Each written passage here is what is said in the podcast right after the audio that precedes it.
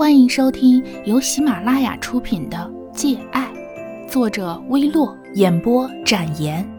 点关注不迷路。第一集，楚瑶对所有女生来说都是一朵无法抗拒的罂粟花，他真的是帅到让人无地自容。你或许形容不出那种帅气，但只要你看着他眼睛一秒钟，便会突然领悟，他简直是上帝的杰作。别以为这是肥皂剧或者言情剧里面才会出现的男生，生活不是肥皂剧，也不是言情小说。而我要说的故事，关于我的和楚瑶的，是一份青春路上弥足珍贵的爱情。好吧，现在让我开始讲故事，就从楚瑶这里说起吧，因为更远的都难以启齿。故事的开头是我和楚瑶的第一次见面。我转学到南方的一所中学，那是一个美丽的城市，四季花香让人沉醉，空气中弥漫着夏天。楚瑶在那所中学很出名，不应该说在那一个城市都很出名，因为他实在帅得不行。哼，有时候人长得太帅真的不是一件好事，就像他会让多少女生因喜欢而生出仇恨的心理。我到小城的第一天。还没去学校，就听说他。那天在公交车站，两个女生手挽着手，无所顾忌地谈论关于这个几近传说的男生，样子比中了几百万还高兴。那究竟会是怎样的一个男生呢？可是无论怎么样，那都是不可能和我有任何关系的。抬头望，视线所能及的，无非是一片蓝的清澈的天空，别无其他。在城市高楼大厦的衬托下，天空更是那么遥不可及的高而远。到底那是多么遥远的距离呢？天和地是永远都不可能交汇的吧？我听到来自公交上的音乐，是一段我既熟悉又无比想要忘记的旋律。要我怎么学会多爱的明天？我决定先不去学校。这座城市一度让我想流浪。因为它太美的缘故，所以现在麻木的生活往往跟不上它的旋律。这里应该是一座天堂，不该被钢筋混凝土铸造的高楼大厦叠起遮盖了本质。所以，在我还未被现实同化之前，我或许还能感受一下它深藏的美丽、幽微的情怀。无论是车水马龙的街头，还是宁静安逸的城市公园，亦或是和谐生动的居民住宅区。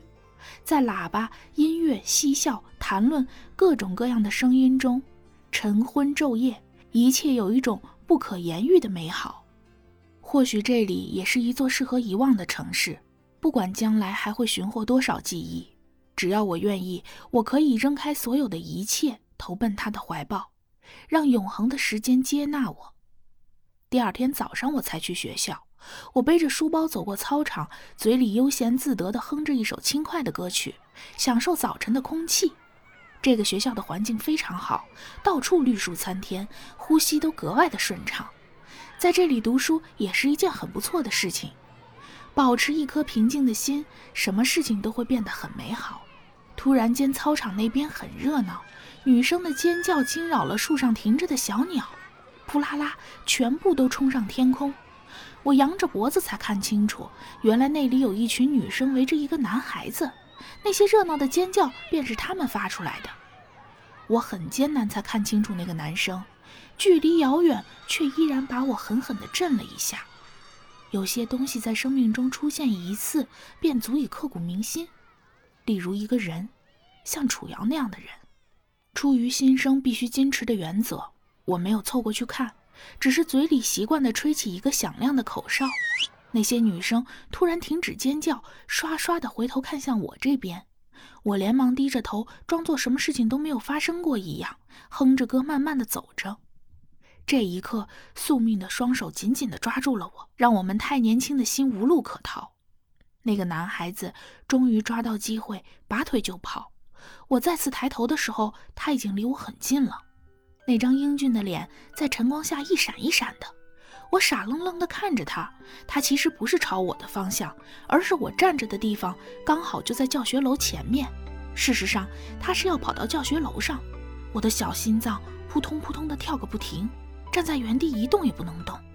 我是很想让一条路给他的，可是没办法，他的风华绝代真的让我坚强的承受力和意志一瞬间都摧毁了。这个男孩子真的不是一般的要人命呢。他一边跑一边用那迷人的眼睛瞥了我一眼，仅仅一眼，懒散傲慢。我在心里骂他：知人知面不知心，天下乌鸦一般黑。他绝对不是一颗例外的表里如一的好胚子。下一秒，那双眼睛里迸发出璀璨的惊人的光芒，如同寒夜里的星芒，连我心里最幽暗的那块地方都被照亮了。我狠狠地震颤了一下。楚瑶，我脑子里的第一个想法就是，这个倾国倾城的少年一定就是楚瑶。嗨，他从我身边跑过去又折回来。我叫楚瑶，你呢？你是哪个班的？几年级？我差一点点就激动的晕过去。我猜的真不错，然后开始明白他这么出名的原因，的确是让人无法抗拒。他穿着白色的 T 恤、蓝色牛仔裤，头发松松软软，有很好的光泽。那一堆问题连续不断问出来，我构造简单的大脑一时分析不过来，当场死在那里。那一刻，我真想打自己一拳。关键时刻，你竟然给我宕机！我是高三九班的楚瑶，他咧着嘴对我笑，眼睛里亮亮的。让我心惊肉跳，我惊诧，因为他说高三九班，对，高三九班，很凑巧，我也是高三九班的。脑子里闪过无数小说、肥皂剧里的弱智情节，难道都真是上演了？会不会我们的座位还好死不死的在一起，然后我们坐在一起，日久生情？我挤出难看的笑容，终于让大脑恢复正常运转了。我指了指楼上，上课了。如果这会儿变成现实的话，那我不可否认今天走了桃花运。这个世界上有几个人能被这样的帅哥堵在楼道口盘问的？要是普通的帅，我也不说什么了。可是楚瑶绝对不是普通的帅，是那种外表与气质兼具的，可遇不可求，千年都等不了一回的。我捂着心脏转身就跑，他也跟上来。你到底叫什么？几年级的？几班？我以前怎么从来没有见过你？难道是新生？我没有看他说话的表情，但是他声音里却可以很清楚地听出兴奋和激动。我没有搭理他，决定和这样的男生保持距离。他真的让人无法抗拒。楚瑶锲而不舍，一直紧紧地跟着我，重复着那几个问题。最后，我终于被感动了，停了下来，站在他面前。他漆黑的眼睛望着我，满怀期待。我手指了指上方，他不解，顺着我的手指看过去，高三九班。你，我立刻转过身去，想捂着耳朵大声说：“不是，不是，我相信宿命，相信一切轮回有道，生生世世，遇见谁，错过谁，都是命中注定。”那个时候，我心里就有了很深很深的预感，我和这个罂粟一样的少年必将是纠缠不清的。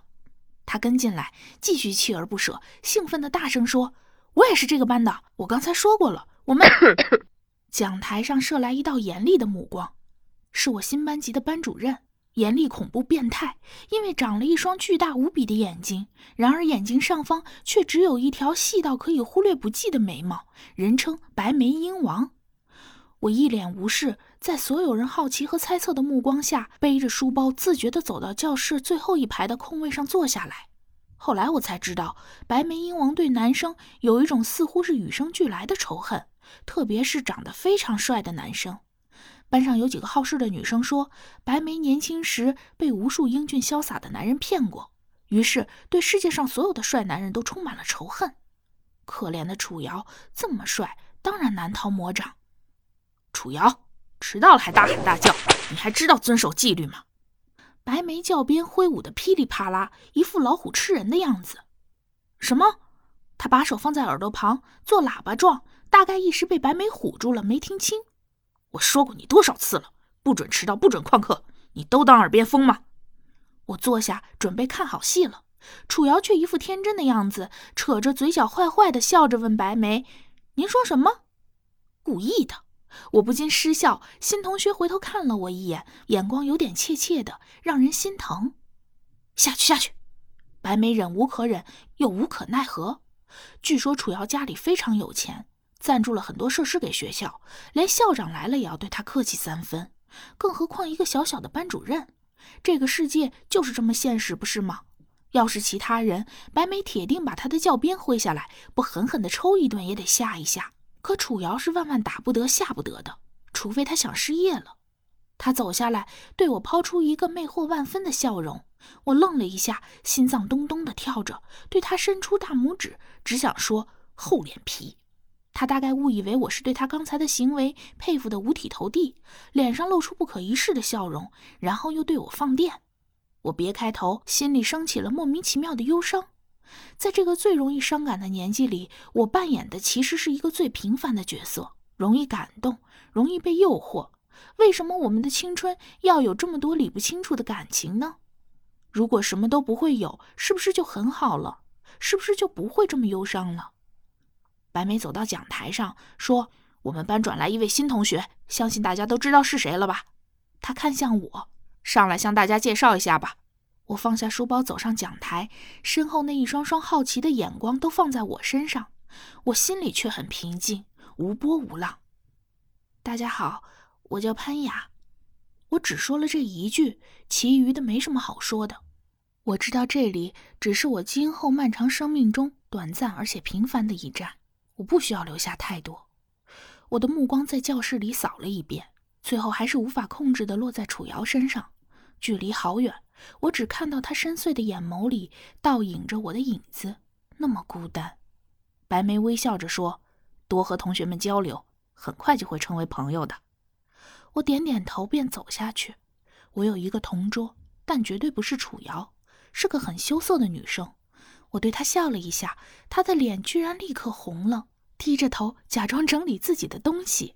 这个时代居然还存在这么纯洁的孩子。听众朋友，本集播讲完毕，感谢您的收听。